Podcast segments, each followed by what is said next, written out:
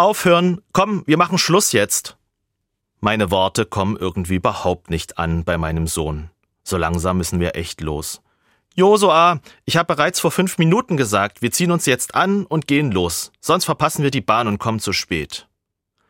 Vertieft in sein Spiel nimmt Josua mich überhaupt nicht wahr und hat jetzt erst recht keine Lust aufzuhören. So viel sei verraten, es wurde stressig. Gerade heute, am Sonntag, ist ein guter Tag, über das Aufhören nachzudenken. Immerhin unterbricht der Sonntag unsere Werktagsroutine. Die meisten von uns hören mal auf mit der Arbeit, hören auf mit lästigen Pflichten, hören auf mit dem kritischen Blick auf die Uhr. Der Sonntag ist sozusagen der Tag des Aufhörens. Dabei ist Aufhören nicht im Trend und fällt gar nicht so leicht. Wir leben in einer Welt, die es gewohnt ist, immer effizienter, immer schneller, leistungsfähiger und ausdauernder zu sein. Etwas pauschal gesagt, immer noch mehr. Wir leben in einer Zeit der beständigen Optimierung und Steigerung. Während wir vielleicht in unserer Freizeit diese drehende Spirale durchbrechen oder zumindest freier gestalten können, sind wir in der Arbeits- und Wirtschaftswelt darin ziemlich eingebunden. Wir hangeln uns von einem Termin zum nächsten, von einer Schicht zur anderen, bearbeiten ständig unsere To-Do-Listen oder Aufträge ab.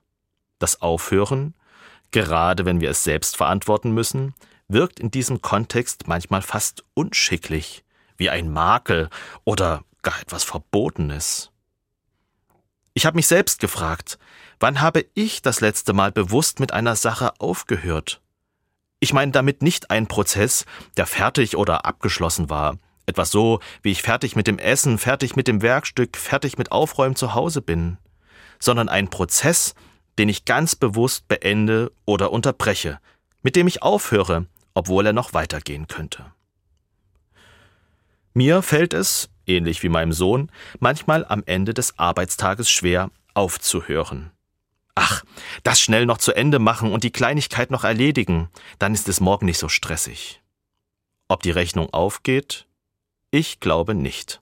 Es wäre besser, einfach einen guten Schlusspunkt zu setzen. Jetzt ist gut.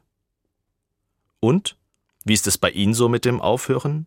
Wann haben Sie das letzte Mal mit etwas aufgehört und ist es Ihnen leicht gefallen? Aufhören kann sehr verschieden sein. Es gibt im Kleinen den Serienmarathon, das spannende Buch, den Freizeitstress. Es gibt die großen Laster des Lebens, mit denen mancher aufhört, die vielfältige alltägliche Geschäftigkeit, wie von mir erzählt, das fesselnde Arbeitsprojekt, das mich auch in der Freizeit nicht loslässt. Gut, dass die Woche mit den sechs Werktagen und dem Sonntag einen Rhythmus vorgibt, der uns sozusagen institutionell aufhören lässt. So kommen wir nicht ganz aus der Übung, auch mal aufzuhören. Der Soziologe Hartmut Rosa beschreibt die Unrast und fragt, ich bin immerzu im Aggressionsmodus, denn ich muss das noch abarbeiten, ich muss jenes einkaufen, ich will dies haben, ich will das erfahren und so weiter. Und die Frage ist, geht es auch anders? Ich glaube, das Zitat macht deutlich, es geht hier beim Nachdenken über das Aufhören nicht um ein Plädoyer für Faulenzerei oder Trügeritis. Es geht um eine Grundeinstellung, das Leben immer wieder bewusst zu unterbrechen. Aber wozu eigentlich? Ich würde sagen, wir sollten aufhören, damit wir aufhören können. Also, damit wir Zeit und Raum finden, um neu hinzuhorchen. Aufhören im Sinne eines bewussten und aktiven Zuhörens. Aufhören, um aufzuhören. Was passiert beim Hören?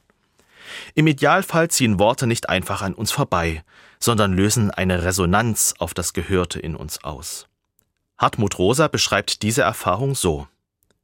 Da, wo Resonanz zustande kommt, wo ich wirklich aufhöre und mich mit dem, was mich erreicht, verbinde, verwandle ich mich, komme ich in eine andere Stimmung und auf andere Gedanken. Ich fange an, die Welt anders zu sehen oder anders zu denken. Resonanz könnte man als Schwingungsübertragung beschreiben. Ich lasse mich berühren von dem, was ich höre. Die Resonanz, von der Hartmut Rosa spricht, kann eine intensive Erfahrung sein. Wenn wir uns wirklich mit dem Gehörten verbinden und uns darauf einlassen, können wir unser Denken und unsere Wahrnehmung der Welt verändern. Wir können neue Perspektiven gewinnen und uns weiterentwickeln. Diese Erfahrung von Resonanz erfordert auch Offenheit und die Bereitschaft, sich auf das Gehörte einzulassen. Wenn wir nur unsere eigenen Ansichten und Meinungen bestätigt sehen wollen, können wir keine Resonanz erfahren. Ich frage mich, wie oft höre ich Dinge im Alltag und höre sie doch nicht? Wie viele Worte werden gesprochen und wie wenig davon kommt manchmal an? Solche Resonanz erlebe ich beispielsweise in den frühen Morgenstunden, wenn der Tag anbricht und noch alles unberührt vor mir liegt. Es ist noch still in der Wohnung, der Rest der Familie liegt im Bett. Bei einem Blick aus dem Fenster steht alles ganz ruhig. Nur ich stehe hier mit meiner Tasse Kaffee.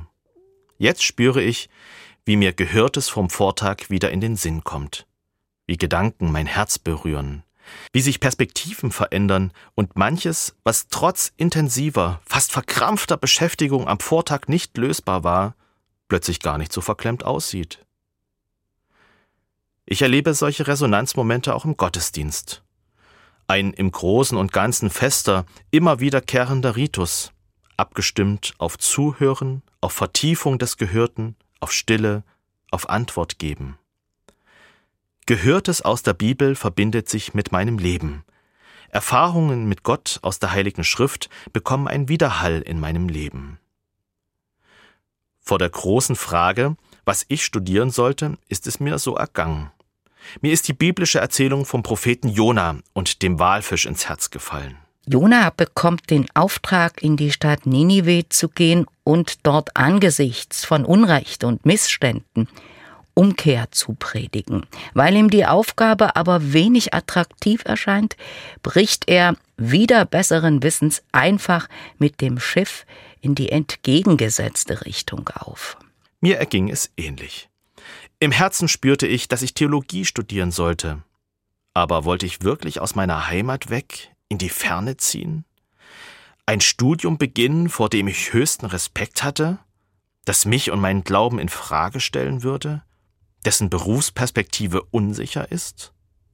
Das erschien mir, wie damals dem Propheten Jona, wenig attraktiv. In der biblischen Geschichte gerät das Schiff mit dem Propheten Jona in einen lebensbedrohlichen Sturm und die Seeleute fragen sich, was die Ursache für ein solches Unwetter wohl sein könnte. Irgendwann gibt sich Jona zu erkennen. Er sagt, nehmt mich und werft mich ins Meer. Sie taten es, und die tosenden Wellen beruhigten sich. Jona aber, Jona aber wurde im Bauch eines großen Walfisches verschluckt und in der Stadt Ninive an Land gespült. Dort nimmt er seinen Auftrag an, so die Novelle. Ich habe das Theologiestudium nicht bereut. Vielmehr war es im Nachgang ein guter erster Schritt, auch wenn es sich stürmig und unsicher anfühlte. Ich ahnte, Gott will mich genau hier haben. Warum erzähle ich davon? Weil ich glaube, dass Gott durch die Bibel, aber auch durch ganz konkrete Umstände und Menschen zu jedem von uns spricht, eine Resonanz in unserem Leben erzeugt. Manchmal spüre ich es deutlich im Herzen und im Denken und Beten, manchmal bin ich mir auch unsicher. Allein wenn ich in der wunderbaren Natur unterwegs bin, spüre ich etwas von Gottes Größe, und ich ahne, Gott versteht was von Schönheit. Aber um all das wahrzunehmen, darauf zu hören, braucht es eben diese Räume und Zeiten, die mich berühren und in Schwingung bringen, Resonanz in mir zulassen. Ohne mit etwas aufzuhören, wird es mit dem Aufhören schwierig. Gutes Zuhören ist nicht nur in Bezug auf Gott wichtig. Ich halte es für ganz wesentlich, dass wir als Menschen aufhören, aufeinander hören, ich meine nicht geschrieene oder skandierte Parolen, sondern das ernsthafte, empathische, konstruktiv kritische Gespräch miteinander. Auch oder gerade bei Positionen, die mich vielleicht im ersten Moment befremden oder die ich nicht verstehe. Gerade in einer lauten Welt, in der Fake News und politische und gesellschaftliche Polarisierungen eine beängstigende Wirklichkeit sind, braucht es das Aufeinander hören. Ich bin mir sicher, dass wir als Menschen immer mehr Gemeinsamkeiten entdecken und pflegen könnten, als uns Unterschiede trennen. Dafür aber muss ich zuhören können.